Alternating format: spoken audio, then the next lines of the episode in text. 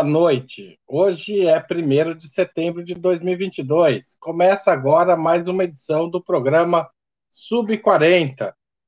Igor, coloca a vinheta. Enquanto a vinheta não. Começa agora Sub 40, o programa de entrevistas de Ópera Mundi com Breno Altman. Eu não sou Breno, sou Haroldo Seravo Cereza, diretor de redação de Ópera Mundi. E assim começa mais uma edição do programa Sub 40. O propósito deste programa é entrevistar convidados e convidadas que representam uma nova geração de pensadores e realizadores, homens e mulheres de até 40 anos, às vezes mais, dessa vez não, que são são referências no mundo do trabalho, da cultura e do esporte, ou das leis, da comunicação e da política, que é o caso do entrevistado de hoje, o engenheiro agrônomo Gabriel Colombo, formado pela Universidade de São Paulo, na Escola Superior de Agricultura Luiz de Queiroz. Colombo também é mestre em ecologia aplicada pela mesma universidade. Tudo bom, Colombo? Boa noite, Haroldo. Boa noite a todos e todas que nos acompanham. Ao Igor também, que está nos bastidores do Ópera aí. Uma grande satisfação. Agradeço muitíssimo ao convite para a gente falar um pouco aqui do que é ser comunista em São Paulo e espero também um pouco das nossas propostas aí, da nossa candidatura. Além de engenheiro agrônomo, como acabou de destacar, o Gabriel é um militante do Partido Comunista Brasileiro, o PCB, ele começou sua militância partidária na universidade, aproximando-se das lutas por reforma agrária em defesa da agroecologia e também junto a assentamentos, quilombos e pequenos agricultores. Neste ano, Colombo, Gabriel Colombo foi escolhido pelo PCB para disputar o cargo de governador do estado de São Paulo. Antes de começar essa conversa com ele, eu gostaria de pedir sua contribuição financeira para a Opera Mundi. Essa contribuição é muito importante para a gente desenvolver e ampliar o nosso jornalismo, comprometido com a verdade e com a informação é, qualificada. Há muitas formas de fazê-lo. A primeira é fazer uma assinatura solidária em www.operamundi.com.br barra apoio. A segunda é se tornando membro pagante do nosso canal no YouTube. Tem um botãozinho aí que você pode apertar agora mesmo. A terceira é fazendo uma contribuição via Superchat ou Super Sticker durante essa transmissão ao vivo. A quarta é se você está vendo depois. É, e daí, você, em vez de fazer o Superchat ou Super Sticker, você pode dar, clicar no botão Valeu demais. E a última forma é anotar esse número que aparece aqui em cima esse número não, esse endereço de e-mail, apoia.operamundi.com.br e mandar um Pix para a última instância editorial limitada, que é a nossa razão social. Tá certo? Além disso, eu peço que vocês compartilhem, deem like, cliquem no sininho, tudo que vocês puderem fazer para ampliar a difusão deste e de outros programas do nosso canal. A imprensa independente precisa da contribuição dos leitores e dos ouvintes e dos dos espectadores, porque a gente não tem publicidade, né, por razões bastante óbvias. Ou tem muito pouco publicidade. Gabriel, seja bem-vindo ao Sub 40. É um prazer receber você para esta hora de entrevista. Valeu, Haroldo. Eu que agradeço. É uma grande satisfação estar aqui com vocês hoje. Gabriel, a gente sempre começa perguntando nesse programa, começa perguntando quando e onde você nasceu até para ver se você tem menos de 40 anos mesmo. Tenho sim, sou candidato a jovem ao governo de São Paulo, com 32 anos. Eu nasci em 1990, nasci na cidade do Rio de Janeiro, mas me mudei de lá muito novo, né, aos três anos, fui para Minas Gerais e desde 2008 estou no estado de São Paulo, desde 2009 em Piracicaba, que é a cidade que eu morei por mais tempo né, na vida. Parte aí né, da história da classe trabalhadora de ficar se mudando, né, em busca de emprego, de condições de vida, né, e no meu caso também pelo estudo aí no momento da faculdade. E como é que é a sua trajetória até a faculdade? Você fez ensino fundamental aonde? Como é que é a sua, sua vida? Fiz, Eu fiz ensino fundamental em Durandé, que é uma cidade de 7 mil habitantes, no interior de Minas Gerais, na zona da Mata Mineira. É, inclusive uma cidade muito rural, o núcleo urbano só tinha 2 mil habitantes, né? Cidade de pequenos cafeicultores ali da região. É, e depois no ensino médio eu me mudei para Viçosa, né? eu ganhei uma bolsa de estudos lá integral, né? É, por né, questão de acadêmica, acadêmica não, né? Naquele momento ali por notas, essas coisas que faziam de garantir, e também por esporte, né? Jogava muito até entrar na faculdade, depois fui deixando isso de lado, mas tinha o sonho, inclusive, aí, de ser esportista, praticava todos eles ali, futebol, vôlei, handball, basquete, jogava tudo, treinava todas as noites, e depois né, é, me mudo para Piracicaba é, para estudar engenharia. Coletivo. Sempre esporte sempre coletivo. Esporte... Sempre esporte coletivo. Seriam todos os esportes de salão, né, dos ginásios, assim, eram os esportes que eu participava. Legal. E você tem irmãos? Tenho irmãos. Eu sou o filho do meio. Tenho uma irmã mais velha, quatro anos mais velha que eu, e um irmão um ano e meio mais novo. Né? Então a gente viveu aí, teve uma infância, né, brincando e brigando muito. E sua família tem relações com militância ou você é o primeiro comunista? Eu sou o primeiro comunista. A minha Como aproximação, é a minha aproximação com o comunismo vem, né, é, primeiro, né, a partir da universidade, né, das lutas que até então ali, né, eu participava, né, começou no processo, próprio cursar engenharia agronômica, parte de uma perspectiva, né, de questão ambiental, né, é, e aí tendo a agricultura orgânica como um mote dentro da agronomia, seria uma questão do futuro, né, teria muitos empregos nessa área, foi algo bem amplo, bem genérico, assim, né, de perspectiva liberal. É, e depois encontro limites nisso, inclusive, me aprofundando na agricultura orgânica, né, nos estágios aí durante o período de férias, conhecendo como era né, o trabalho em fazendas orgânicas, e aí que inclusive salta né, aos olhos é, que a relação de trabalho não modificava em nada, né? É, fui para uma das maiores fazendas de produção de hortifruti do país, né, e aquela dinâmica de trabalho intermitente, recrutamento dos trabalhadores é, no semiárido, na região semiárida do Nordeste, né, por período temporário, enfim, isso foi o que me saltou aos olhos para a questão das relações de trabalho, e aí vou me aproximando da agroecologia, que trazia também a questão de crítica ao modelo convencional da agricultura, mas junto aos movimentos sociais e trazendo junto essas questões do mundo do trabalho. E aí vou me aproximando né, dos assentamentos da reforma agrária, na faculdade também desenvolvi trabalho junto aos quilombos, né, sobretudo quilombo de bombas, é, no Vale do Ribeira, né, junto é, ao MST, cooperativas de pequenos agricultores.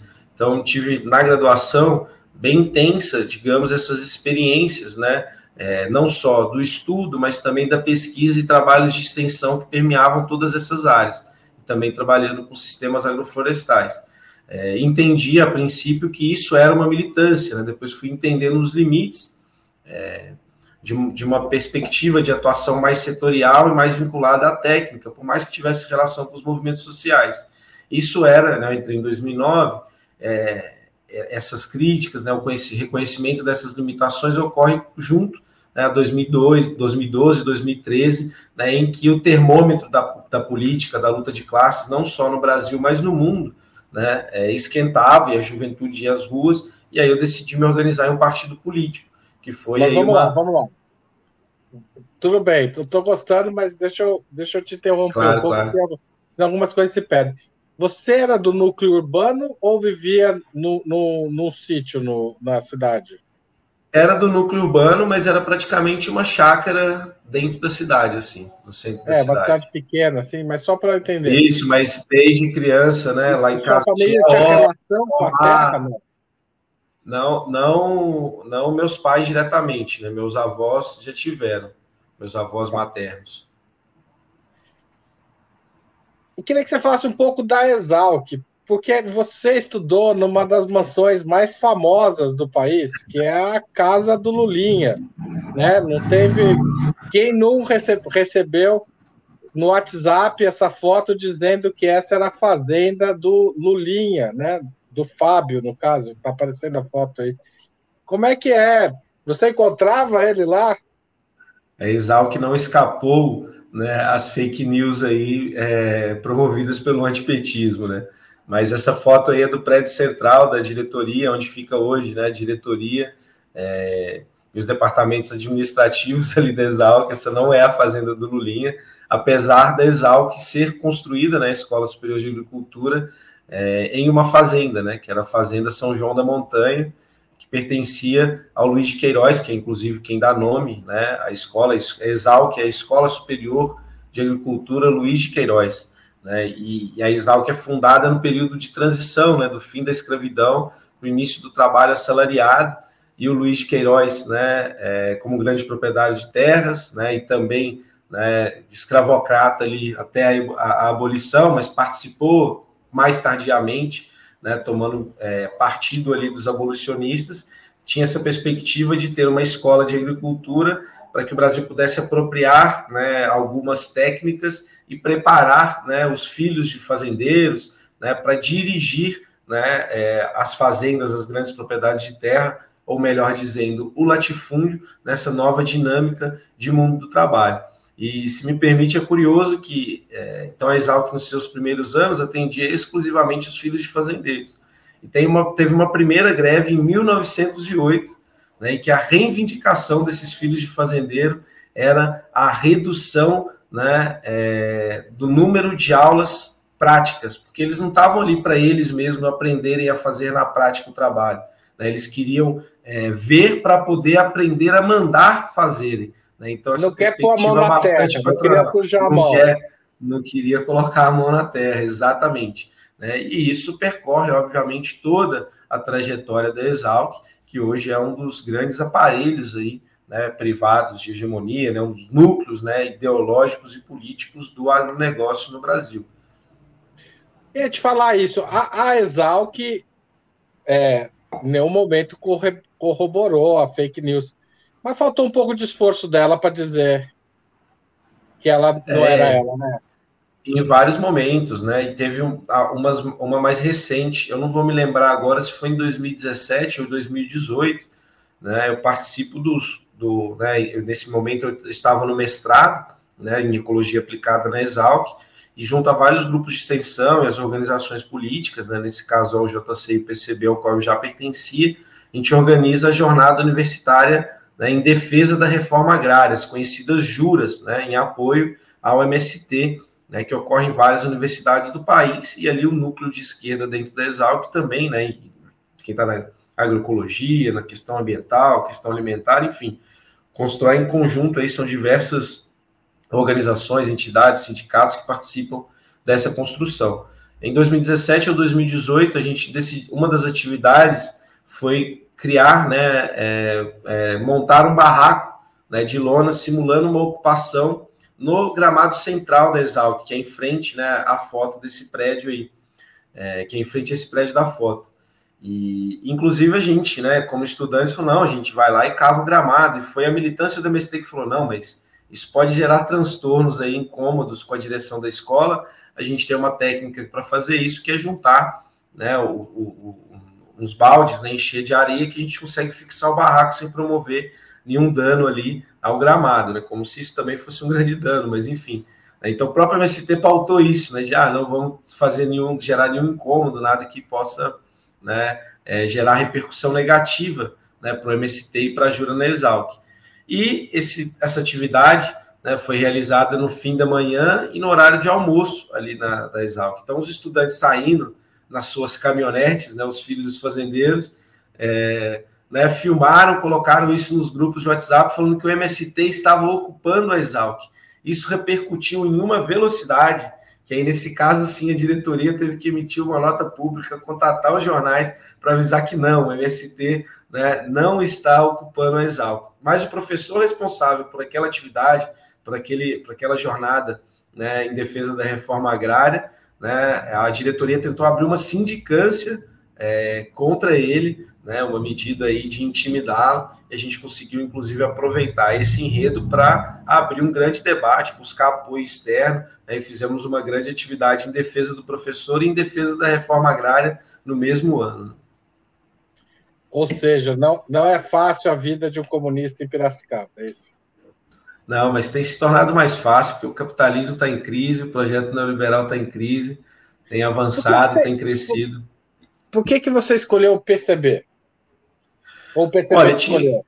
Não, eu escolhi o PCB, eu fui um dos né, reorganizadores do PCB em Piracicaba, a gente fundou o PCB lá em 2015, é, eu estava né, desde 2012, 2013 nesse interesse de militar né, em um partido político, de me organizar mesmo partidariamente, e comecei a entender os partidos. Né. Nesse processo, através da agroecologia, do estudo da agroecologia, é, eu né, tive a porta de acesso ao marxismo, né, em uma perspectiva da radicalidade, né, como Marx trata de ir à raiz dos problemas, e aquilo me interessou muito. Foi o momento que eu mais fui estudar teoria, né, eu venho uma necessidade prática de me organizar, de militar, né, é, é, construindo, portanto, diversas lutas anteriores. Eu falo, não, eu quero algo mais que isso. Né, e com o marxismo que eu encontro isso e passo a buscar partidos que tinham posições revolucionárias. Encontro no PCB a melhor opção. Né? E isso em 2014 ainda teve a campanha do Mauriás à presidência, que me influenciou também, né, porque apresentava ali diversas das, das propostas né, do partido de uma maneira né, é, no, no, momento eleitoral. Então eu me identifiquei, busquei, fui atrás, comecei a ler sobre o PCB, comecei a estudar sobre o PCB, né, comecei a estudar mais sobre o marxismo e falei, ó, quero me organizar com vocês. E aí comecei a fazer essa ponte né, e fui Nesse período mesmo, entre 2014 e 2015, tiveram várias cidades do interior de São Paulo, né? não foi um processo isolado de jovens né, procurando partido e querendo organizar o PCB nas suas cidades. Né? O PCB hoje é um partido que tem uma juventude é, relativamente grande, né? Assim, é, não, não que seja gigante, mas é uma, uma, é uma juventude visível, né? A gente vai em passeatas, é, eventos políticos, etc., é fácil é, perceber que o PCB de hoje é um partido jovem. E o PCB está completando 100 anos hoje. Como é que foi essa, esse rejuvenescimento do PCB? Bom, eu acho que tem diversos é, elementos para isso, Haroldo. Acho que, bom, primeiro, né, pontuando a sua análise, eu concordo, acho que ao JC, arrisco dizer que a juventude que mais cresceu né, na esquerda nos últimos anos no estado de São Paulo. Acredito que, se formos considerar, né, não do número que tem de filiados, mas aqueles que são militantes orgânicos, que constroem ativamente né, as lutas, os seus espaços de trabalho, estudo, moradia, as lutas né, de classes gerais, aí, as lutas populares, é, arrisco dizer também que deve ser a maior juventude no estado de São Paulo. Acho que tem diversos fatores que levam a isso, que inclusive também me influenciaram a organizar no PCB. Acho que a gente já não pega mais né, um período, né, o primeiro ponto, né, é, da vitória, né, do fim da história, da vitória da burguesia né, é, sobre as experiências, né, após né, o fim das experiências socialistas da União Soviética e do leste europeu.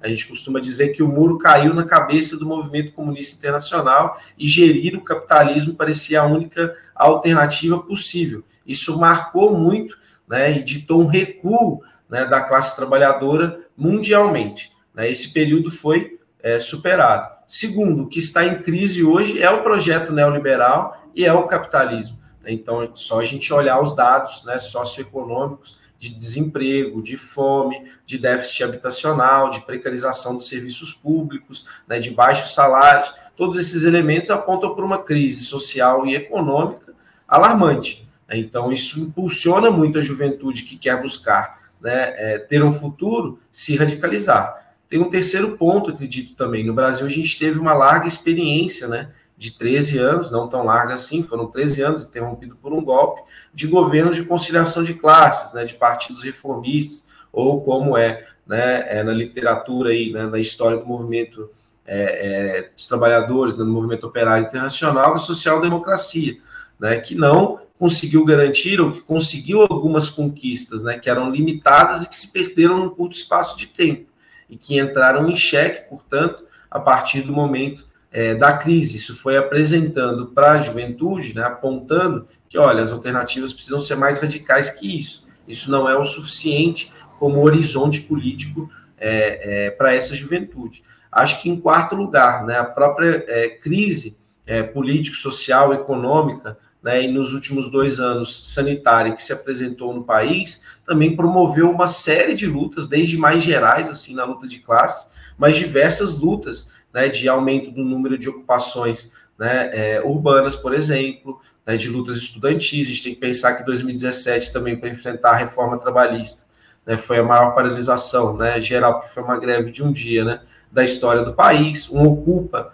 Brasília, né, que Temer teve que decretar, decretou, não que ele teve que decretar, Temer decretou um estado de sítio. Então, isso também foi formando e forjando na luta uma nova geração de militantes que também buscava e apresentava esse horizonte radical né, é, como uma alternativa. E acho que tem um quinto ponto que atrai muitos jovens para o PCB, é que nesse período que a gente chama de reconstrução revolucionária, né, que a gente segurou né, a queda do muro a partir de 92, quando tem a tentativa de liquidação do partido. É, exatamente, tinha dois anos, né, com Roberto Freire, o PPS, etc. A partir do momento que rompe né, com os governos de conciliação entre 2004 e 2005, o partido se dedica a construir toda uma análise da realidade brasileira e uma formulação né, estratégica né, da revolução socialista no Brasil, entendendo as nossas condições objetivas e quais os elementos seriam determinantes para um processo revolucionário né, com é, a direção política da classe trabalhadora no nosso país. Então, quando você se tem esses vários elementos de ah, não tem mais a crise né, do movimento comunista internacional, quem está em crise agora é, é o capitalismo. Você teve a experiência do, dos governos de conciliação de classe demonstrando suas conciliações, os seus, suas limitações. Né? É, você teve uma formação na luta de classes de vários militantes. E você tem um partido que apresenta um acúmulo, que aponta um horizonte, que aponta um programa, né? isso tem sido muito atrativo para essa juventude. Agora, qual que é o tamanho efetivo do PCB em São Paulo? Quantas cidades estão organizadas? Quantos militantes? Como é que está? Bom, é, eu preferia não falar esses números em públicos, mas assim, a gente está na maior parte das cidades aí que tem mais de 100 mil habitantes no estado de São Paulo, né, considerando o complexo partidário, né, que aí a gente considera não só o partido, mas o JC, a corrente sindical Unidade Classista, o coletivo negro Minervino de Oliveira, o coletivo feminista classista Ana Montenegro, o coletivo LGBT comunista né, e o coletivo cultural Vianinha, a gente tem conseguido abranger né, uma diversidade de cidades e participar de uma série de lutas. Né? Eu acho que isso é o mais determinante. Hoje é difícil processo de luta que não não tenha né, participação do partido ou que minimamente a gente não esteja apoiando ou próximo. Né? É óbvio que tem vários porque a classe trabalhadora não cessa sua luta. Né? E nesse momento histórico está muito né, é, é, fragmentada, né, difusa, mas a gente trabalha sobretudo para conseguir unificar isso em torno de um projeto, em torno de um programa. Mas só para terminar essa pergunta, para o Diano Criolo, existe comunismo em São Paulo? Não? ISP? Existem comunistas, né? A sociedade comunista em São Paulo, no Brasil e no mundo é tarefa nossa construir. Se não fizermos, não vai ser mais ninguém. E não só o PCB, né? Considero que hoje tem vários militantes comunistas que até estão em outros partidos, né? Ou não estão militando em partido ainda, que espero que em algum momento né, compreendam o PCB como alternativa, ou pelo menos está próximo de nós aí. Agora, você falou em unidade, mas o PCB decidiu não, não apoiar um, a, a, a candidatura Lula e em São Paulo não apoiar a candidatura Haddad. Ou seja, vocês, vocês não, não toparam fazer uma frente é, anti-Bolsonaro. Por quê? Bom, Bom, Haroldo, acho que primeiro ponto, a eleição no Brasil tem dois turnos. A própria burguesia, com as reformas políticas, com os boicotes né, que promovem contra as nossas candidaturas na própria mídia, busca promover um processo que a gente tem chamado de americanização das eleições do Brasil. Apresentar que só há duas alternativas possíveis e que essas duas alternativas, para chegarem em, em síntese, né, de aglutinar vários partidos, não tem identidade programática, política ideológica nenhuma né? Sobretudo se a gente pensar que a, a importância né, é, de apresentar candidaturas que representem somente os interesses da classe trabalhadora, ou seja, que garantam a, a apresentação da classe trabalhadora com independência política no processo eleitoral, entendendo que esse momento né, é, é quando há vários setores dos trabalhadores e trabalhadoras e da juventude que no cotidiano não estão debatendo e construindo ativamente a política, até porque as jornadas de trabalho são extenuantes, né, ou estão tentando correr atrás de um prato de comida, resolver uma situação de saúde de algum familiar e não conseguem ter tempo para isso, no momento eleitoral, como isso predomina no debate público, as pessoas são, são levadas a tomar posição, se interar de debates. Então, é fundamental a gente apresentar uma alternativa que seja idêntica, né, que busque representar, que dialogue né, com as demandas objetivas da classe trabalhadora, sem rabo preso com a direita né, e sem rabo preso, sobretudo, com a burguesia. Né? Então, a gente pautou esse princípio. E aí, só, só né, para entender isso, que a gente não poderia cair nisso né, nessa dinâmica de frente amplíssima, que inclusive tem trazido, no caso do Lula e do Haddad, pessoas que participaram ativamente do golpe, que participaram da aprovação das contrarreformas que hoje sacrificam a classe trabalhadora e a juventude, como o teto de gastos, reforma trabalhista, reforma da Previdência, né, é, política de preços de combustíveis, enfim, que apoiaram esse rol de políticas que massacra, que fez parte da ofensiva da burguesia, de uma guerra da burguesia contra os trabalhadores. Não dá para a gente aliar com essa galera no primeiro turno, pelo menos. A gente precisava apresentar a candidatura. A gente não fez isso, queria, a gente não queria sair sozinho nesse processo. Quero lembrar aqui que em 2020 apoiamos bolos na Prefeitura de São Paulo, que em 2018 apoiamos bolos à presidência e apoiamos né, é, Lisete Arelaro ao governo de São Paulo também pelo PSOL. Né, inclusive, Lisete presente, ela veio a falecer esse ano. Né, numa perspectiva que a gente tem pautado desde né, do, do, da movimentação do golpe em 2015 e 2016 de construir um polo da esquerda socialista na luta de classe no Brasil. Aquilo que nas nossas resoluções nós chamamos de uma frente anticapitalista e antiimperialista. E a gente acha que ela deve se apresentar também no momento eleitoral. Então a gente entende que não fomos nós que pulamos fora desse barco. Foi o PT foi para uma política de frente amplíssima, o pessoal foi a reboque, que inclusive né, partido quase rachado para essas decisões. A gente tem que lembrar que dentro do pessoal tem muitos militantes que discordam dessas posições, né, que foi algo entre 40% e 60% da, na, na, divisão do partido para definir o apoio no primeiro turno a essas candidaturas do PT, igualmente quase né, na questão das federações, e que muitos militantes saíram. Então, isso demonstrava que é, é, não havia, né, é, esse, já falo aqui sobre, sobre o que colocaram aqui, que não havia né, acordo totalmente com, com, com, essa proposta né, de ir a reboque do PT. Então a gente se dispôs a garantir a sua nossa candidatura. Pra, deixa eu só colocar outro elemento. A gente propôs a nossa candidatura para garantir né, é, que tivesse esse espaço e buscou dialogar com a Unidade Popular, que era quem também estava construindo essa frente de esquerda então, socialista então, queria, nas eleições eu queria, eu queria em 2020. Isso. Quero fazer uma pergunta sobre isso. Porque em 2010, vocês estiveram junto com o PSOL e o PSTU na campanha do Plínio, certo? Certo. É, não deu para formar nenhuma frente com esses partidos? O PSOL sai, você está dizendo que o PSOL abandonou a favor da frente ampla, mas não dava para formar uma frente de esquerda com o PSTU ou o AUP, como pergunta o velho Lobo, nosso sempre está aqui assistindo os nossos programas do Opera Mundi?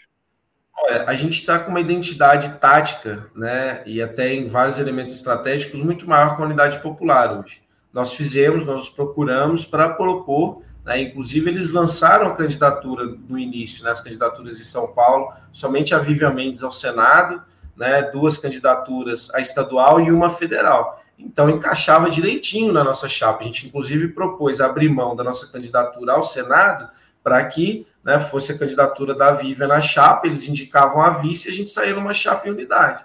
Mas eles não quiseram fazer isso, decidiram depois lançar a candidatura própria. Hoje a gente tem né, o camarada Tito Bellini representando os interesses da, da classe trabalhadora né, como candidato ao Senado. Infelizmente, não deu para fazer essa composição. Tem momentos que, infelizmente, né, o P é recém-criada, né, então também quer né, se experimentar nas eleições e, e né, não decidiu, e decidiu por não né, é, aderir a essa proposta nossa no Estado aqui. Mas eu acho que também é positivo, no seguinte sentido, né, a gente tem poucos recursos, ia ter somados ainda poucos recursos, a gente tem mais né, é, militantes que se identificam, né, e candidaturas que se identificam, né, que constroem uma perspectiva socialista, né, realizando campanha por diversas regiões do Estado. Nesses, é, agora, hoje é dia 1 de setembro, foram 15 dias de eleições, nós já rodamos aí 4 mil quilômetros no estado de São Paulo, né, pela, com a caravana do Poder Popular. Então, assim, a gente está num trabalho muito intenso né, de conseguir né, apresentar nossas candidaturas, nossas propostas, né, os comunistas falando de fato que defendem né, não né, é, toda a demonização aí é, é, que a direita, né, e o bolsonarismo sobretudo, mas a direita é, liberal também, é, busca fazer dos comunistas. Vou voltar a esse assunto daqui a pouco, mas eu queria lembrar você que está assistindo que nós precisamos do apoio de vocês para manter o nosso jornalismo e para expandi-lo. O jornalismo crítico independente precisa do apoio dos internautas. Então, eu convido vocês a fazerem uma assinatura em nosso site, operamundi.com.br barra apoio, ou se tornar membro pagante do nosso canal, fazer um superchat ou um super sticker ainda durante essa transmissão, ou depois um valeu demais, se você não estiver assistindo ao vivo. Também pode usar o Pix. Nossa chave é apoia.operamundi.com.br e nossa razão social é a última instância editorial limitada. Você tocou num ponto agora que é a do anticomunismo. No começo a gente falou do antipestismo. Muitas vezes essas coisas se misturam. Quem sofre mais com isso hoje, os comunistas ou os petistas? Olha, eu sinceramente acho que hoje, né, é, o antipetismo assim é muito mais candente, até pela oposição que faz nacionalmente, né, enquanto é, é, né, entre Lula né, e Bolsonaro essa polarização entre conciliação de classes e a extrema-direita que é mais marcante nesse cenário. Então, acho que isso se expressa hoje né, é, mais vigorosamente do que propriamente a oposição, né, o anticomunismo contra o PCB, por exemplo. E essas coisas se misturam na sua avaliação? Como eu disse, ou eu estou errado? Não, eu acredito que nem tanto, né? É, a gente busca, inclusive, nos diferenciar nesse processo, né? Indicando as limitações dos governos de conciliação de classe, como não representam né, é, diretamente os interesses da classe trabalhadora, né? Que é só um processo aí de tapar o buraco né, das expressões mais agudas né, é, dos problemas estruturais do capitalismo, enfim. A gente dialoga, obviamente, disso de diversas formas, a depender do espaço né, e com quem estamos conversando. Agora, o PCB, historicamente, viveu esse drama de, em alguns momentos, apoiar projetos de conciliação e, outros momentos, tentar uma via mais independente. Né? É, como tentativas mais radicais, a gente pode, talvez o caso extremo, e que tem até mudado muito o caráter do partido, foi a, a, a o levante da ANL em 1935. Depois disso, o PCB fez várias composições com partidos burgueses, apoiava o, o João Goulart, é, resistiu, não foi para a luta armada, apoiava candidatos do PMDB nos anos 80, ou seja, o PCB tem uma trajetória de conciliação. É, como é que vocês veem o próprio passado nesse momento? Qual que é a avaliação da juventude, Olha, principalmente a juventude? que não viveu isso e tem que responder por isso, inclusive. Perfeito. É, bom, Haroldo, isso, a gente enxerga isso com muita tranquilidade, né? É, nós precisamos, um dos instrumentos é, fundamentais e centrais para os comunistas né, e para a classe trabalhadora é a autocrítica, né? Analisar a experiência histórica e compreender os nossos erros. E hoje a gente faz um balanço muito crítico né, é, da política dos anos 80, das perspectivas né, de, de, de, conciliação de classes, né, de antes, inclusive, do golpe de 64, né, de subestimar a possibilidade de golpe e ter uma ilusão com uma possibilidade né, é, de da existência de uma burguesia né, é, nacional que poderia né, enfrentar os interesses do que seria o imperialismo, né, que só a classe dominante no Brasil é, associado ao imperialismo seria somente os latifundiários, e isso demonstrou-se errado lá na época. O problema hoje, me parece, é que outras organizações, e acho que não dá para esperar diferente do PT, se negam a fazer essa, essa autocrítica de um processo né, é, de conciliação de classes, né, inclusive trazendo e fazendo né, crescer no espaço político econômico é, diversos atores políticos né, que foram fundamentais no golpe em 2016 e na série de contra-reformas com a classe trabalhadora e serviram de sustentação né, é, é, para, o, para a ascensão do bolsonarismo né, e para o governo Bolsonaro. Então, a gente pode pensar aqui né, na questão né, é, das igrejas né, neopentecostais, sua inserção na política e seu espaço. A gente pode pensar no, no, no papel determinante que teve a mídia né, no golpe em 2016 e como a democratização dos meios de comunicação não foi pautada né, pelos 13 anos de governo do PT. A gente pode pensar aqui né, na perspectiva de, de inserir o Brasil como grande potência né, capitalista e né, no, no, no, no, Conselho de Segurança da ONU, portanto, participar e dirigir né, a invasão do Haiti, mandou para lá todo o núcleo do generalato que hoje está com Bolsonaro, né, que participou ativamente né, do cerco ao, ao, STF, digamos, né, para garantir a prisão do Lula, né, para garantir Não, que ele ficasse inelegível. Eu estou perguntando mais internamente no PCB, é uma curiosidade mesmo. Como é lidar não, com não, isso? Não, Aliás, não, mas até aqui... aproveito. O Carlos Alberto Campos Lima fez um superchat bem provocativo, perguntando se o PCB está com a doença, é, com o esquerdismo, a doença infantil do comunismo, do, né, é... oh meu Deus. Lenin. Do Lênin. Citando Lênin, exatamente. E é, co completando essa pergunta, é, depois eu completo, não, vou deixar para último, mas eu quero você, enquanto militante jovem do PCB, como é olhar para esse passado, menos para o PT, olhar para o próprio partido? Não, acho que é isso, entender os erros históricos do PCB. Isso foi, inclusive, um dos elementos que me atraiu no partido. Falou assim: olha, como assim um partido que tem resoluções, né, que tem debates, né, de militantes que analisam o que foi, né, o que foram os erros históricos do PCB e olhar isso com muita tranquilidade para a gente não repeti-los novamente. Né? Inclusive colocaram que se o Alckmin é cotado para o PCB, né? inclusive para entender na história recente como um vice pode participar de um golpe. Né? Então, continuando sendo, devolvendo a moeda da provocação aqui, Haroldo, mas é que dá para responder com muita tranquilidade Acho que isso é um dos pontos muito positivos de muitos militantes que estão no PCB, que essa é uma das chaves da gente conseguir nos, se rejuvenescer sendo um partido centenário, que é olhar sem medo para a sua história pretérita, né, buscando analisá-la, tirar dali as experiências, entender os erros e acerto, os acertos. Né, sobre a questão né, é, do esquerdismo no PCB hoje. Olha, eu digo com muita tranquilidade na questão do enfrentamento ao Bolsonaro, por exemplo. A gente vem pautando, inclusive, né? É, a gente teve em todas as construções né, para derrotar o Bolsonaro nas urnas, lá em 2018 já, apontando o perigo que era isso. E tiveram setores do PT que apontaram que era melhor o Haddad concorrer com o Bolsonaro, né? Porque ah, o Bolsonaro é um, é um maluco, não vai ter adesão da burguesia, a gente vai ser mais fácil a vitória no segundo turno.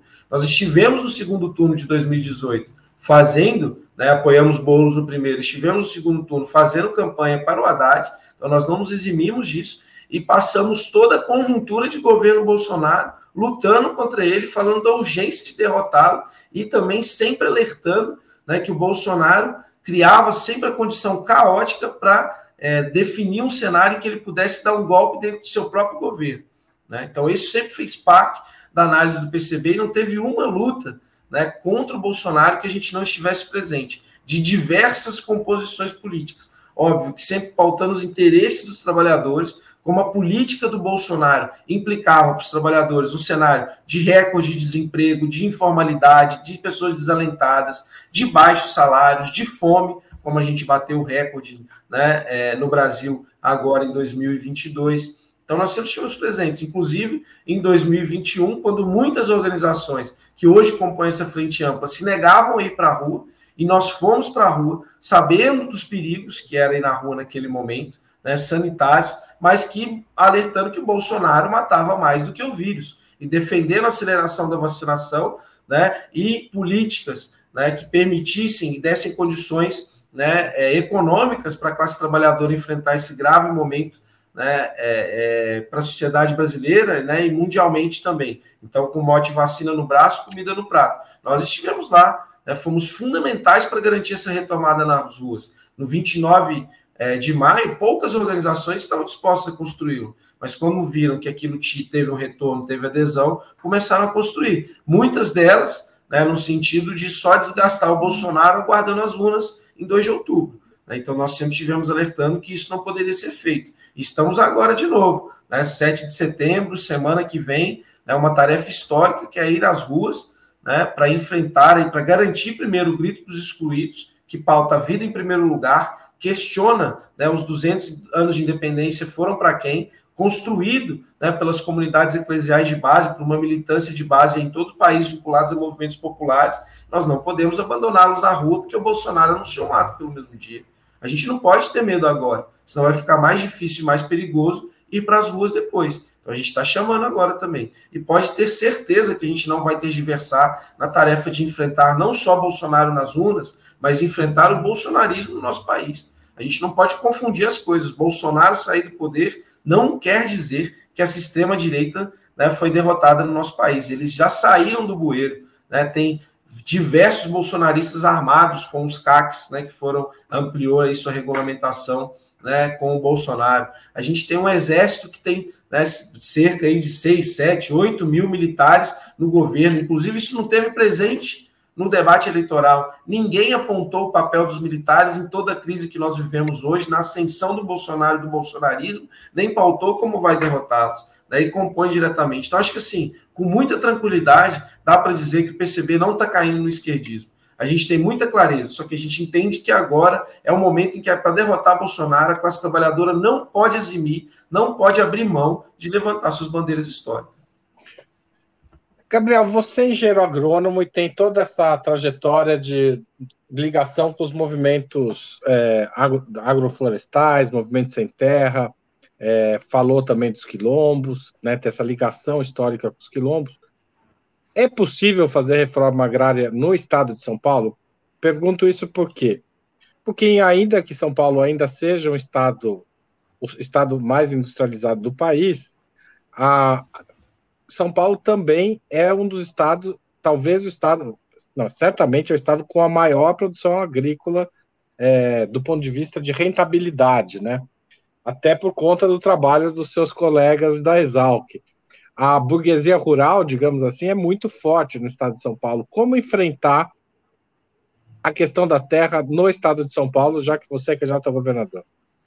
É isso, Haroldo. Acho que você coloca a questão bem. É como enfrentar né, uma tarefa histórica que a gente não pode recuar. E assim, por mais que o agro seja, né, tenha um desenvolvimento industrial no nosse país, hoje aqui no estado de São Paulo, não deixa de ter terras improdutivas, não deixa de cometer crimes ambientais, de não cumprir legislação ambiental e de não cumprir legislação trabalhista. São os recordistas né, de situações de trabalho análogo à escravidão. E por que, que eu citei esses três pontos? porque eles permitem, na legislação atual, desapropriar as terras e destiná-las para a reforma agrária.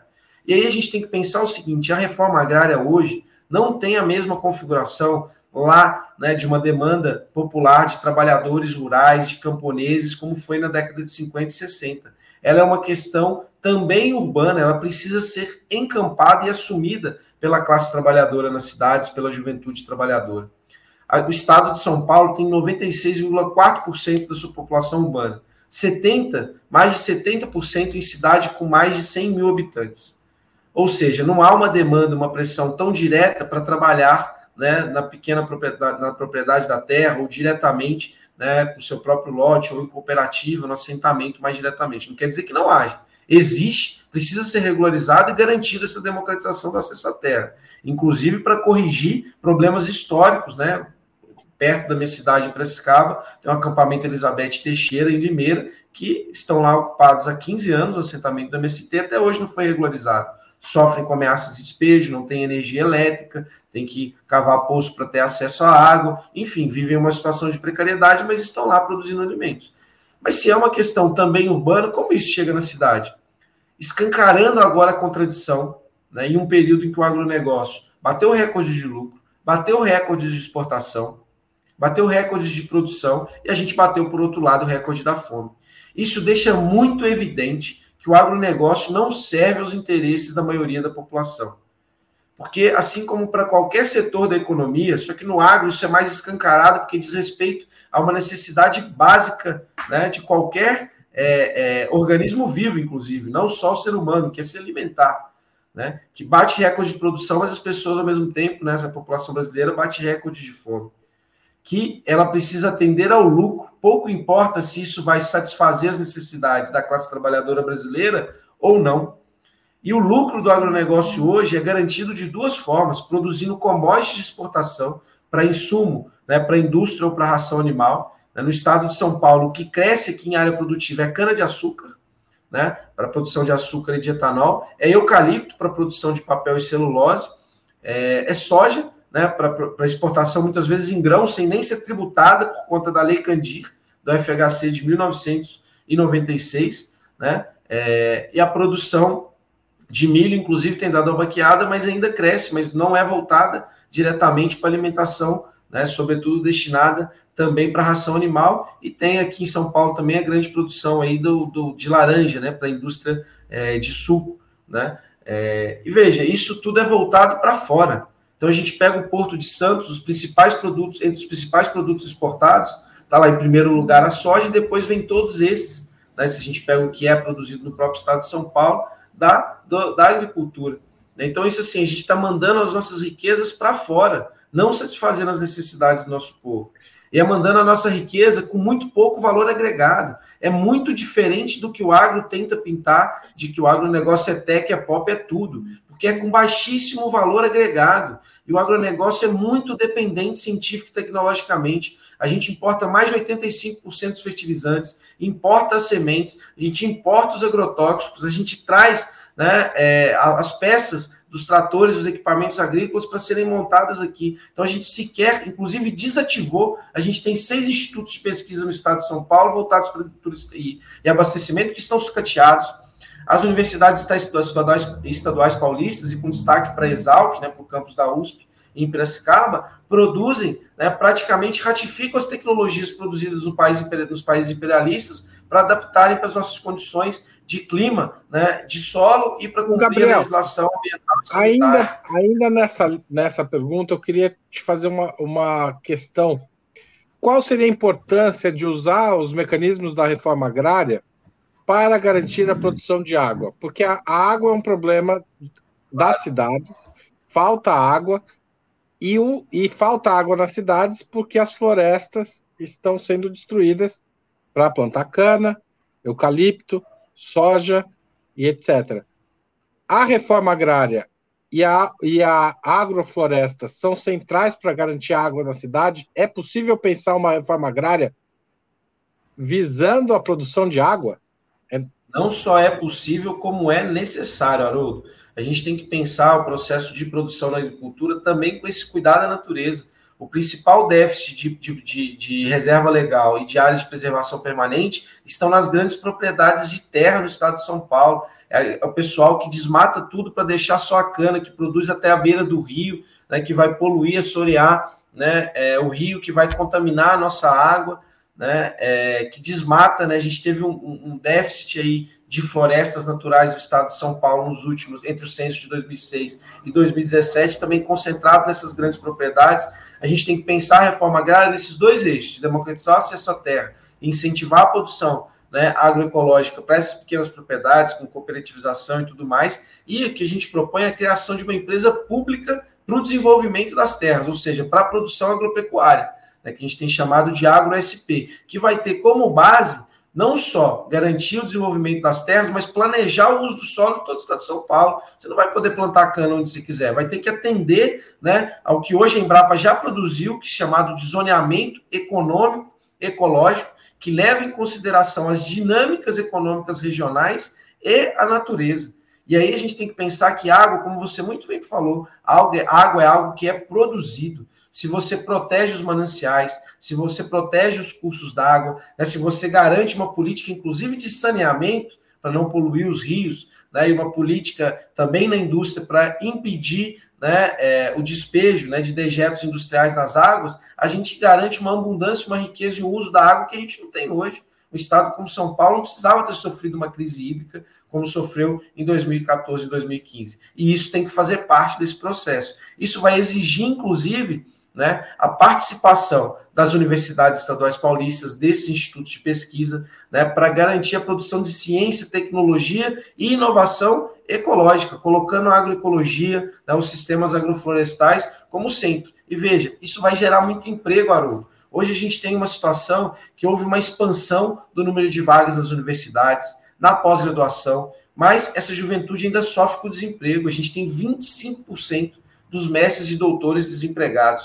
Mas o que não falta é a aplicação, a demanda popular, social e econômica para essas pessoas trabalharem. A questão é que elas nunca vão trabalhar e usar todo o conhecimento que, que já produziram e que precisam implementar ou que têm condições de produzir né, se a gente continuar nessa dinâmica de reproduzir ou de investir nos setores econômicos que vão garantir uma alta margem de lucro para uma, uma minoria, né, que é a burguesia.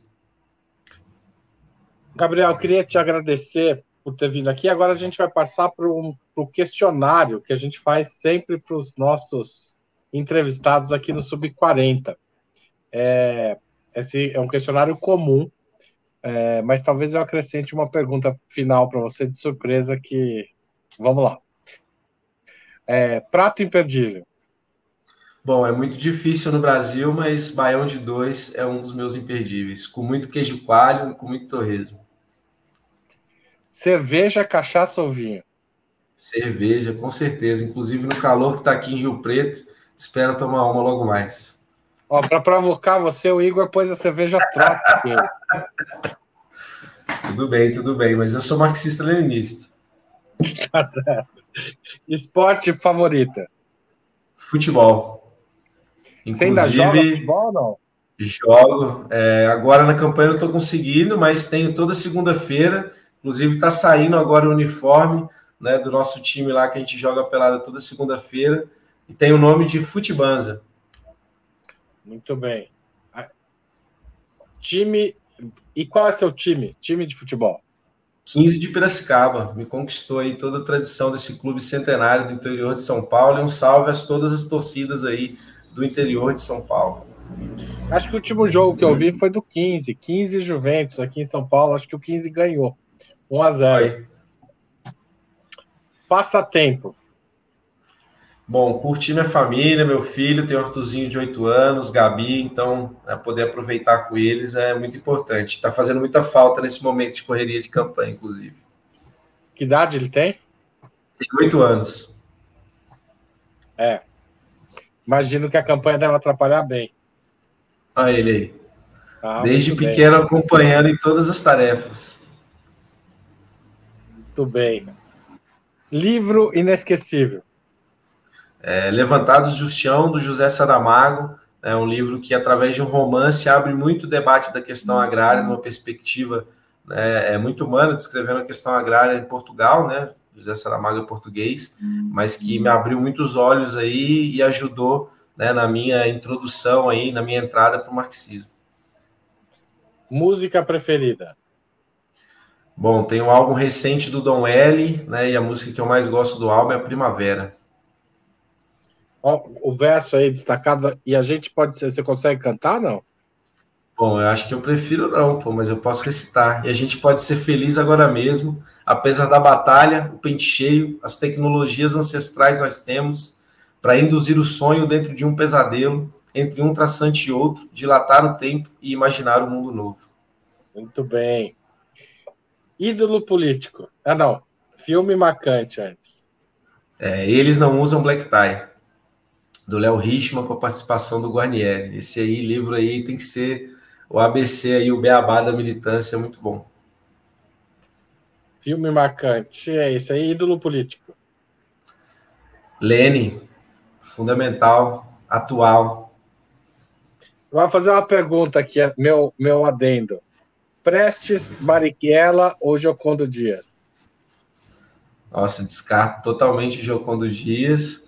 E apesar do erro, vou dizer agora, entre Marighella e Prestes,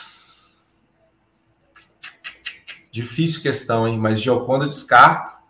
Eu acho que eu ficaria, apesar do erro de ter saído do PCB, né, a carta aos comunistas é um importante balanço né, é, do que foi o PCB e do que ele tornou-se depois nos anos 80. Né? Se o Prestes tivesse ficado, provavelmente a história teria sido bem diferente. Os comunistas né, não teriam perdido o bonde da história ali nos anos 80. Então você ficou com o Prestes. Com dor no coração. Cavale... Cavaleiro da Esperança. Evento histórico do qual gostaria de ter participado. Revolução Cubana. Aqui na nossa América, contagiou o mundo e a juventude, né? Incendiou Tá certo. Gabriel, é, muito obrigado por ter participado. Desejo a você uma ótima campanha aí. É, você, uma última pergunta sobre isso. Se você não for para o segundo turno, você apoiaria a candidatura Haddad? Olha, Haroldo, a gente tem que, obviamente, fazer esse debate interno, mas a gente tem, com clareza, pautada a nossa, candidatura, a nossa campanha, na necessidade de derrotar o legado de 28 anos do PSDB em São Paulo e de derrotar o bolsonarismo, né, o Bolsonaro e seus candidatos né, é, nos estados. Então, isso descarta qualquer apoio né, é, a Rodrigo Garcia, né, é, a Tarcísio de Freitas, né? E como eu disse, a gente não vai se eximir aí. E o segundo turno, sim, é o momento de escolher o menos pior. No primeiro, a gente tem que votar né, em programa, em projeto, e é urgente né, a gente fortalecer né, uma proposta, né, uma esquerda socialista com um programa radical popular, é, não só no estado de São Paulo, mas no país. Né? Tá certo, Gabriel. Muito obrigado por seu tempo, né? A gente sabe que calhou de a gente só conseguir entrevistar você agora durante a campanha, mas a gente sabe que o tempo é curto. Obrigado por ter participado do Sub-40. A gente tem certeza que os internautas gostaram e aproveitaram muito dessa conversa. Eu queria também agradecer, é, se você quiser completar, se despedir do nosso público, a palavra é sua. Eu que agradeço, Haroldo, né, o espaço aí de vocês no Opera Mundi, parabenizar pelo trabalho quem quiser nos acompanhar, acompanhar nossa candidatura, a gente sofre muito boicote da mídia, mas está firme, né, conseguindo divulgar as nossas atividades, as nossas propostas pelas redes sociais. Então está aqui, inclusive, né, o arroba do Instagram, Gabriel Colombo PCB, que é o mesmo do Facebook, e é só Colombo PCB no Twitter. Né, e convidar a todos né, a fazer o 21 nessas eleições, mas mais que isso, né, a considerar a necessidade, a importância e a urgência da gente se organizar politicamente né, nos nossos espaços de trabalho, de moradia, de estudo, em partidos políticos, em movimentos sociais. A gente precisa né, transformar nossa realidade, que é muito cruel e só pode, isso só pode ser feito por nós. Né? É uma tarefa que cabe a nós, ninguém mais vai cumprir. Tá certo. Obrigado e boa noite. Boa noite, Haroldo. Eu queria agradecer também a audiência, aqueles que fizeram contribuições durante o programa ou que venham a fazer depois por meio do Valeu Demais ou se tornarem membros assinantes do nosso canal no YouTube ou se tornarem assinantes solidários do Opera Mundi. Sem vocês que assistiram esse programa, que vão, que, que vão compartilhá-lo, que vão espalhar, nosso trabalho não seria possível e não faria sentido. Um abraço, Gabriel, e um abraço a todas e todas que assistiram até aqui. Tchau, tchau. Obrigado, Igor. Para assistir novamente esse programa, se inscreva no canal do Opera Mundi no YouTube. Curta e compartilhe nossos vídeos, deixe seus comentários. O jornalismo de Opera Mundi é mantido com o seu apoio. Faça uma assinatura solidária em www.operamundi.com.br. Com um pequeno valor mensal, você nos ajuda no desenvolvimento de um jornalismo independente e de qualidade. Obrigado pela audiência e até a próxima.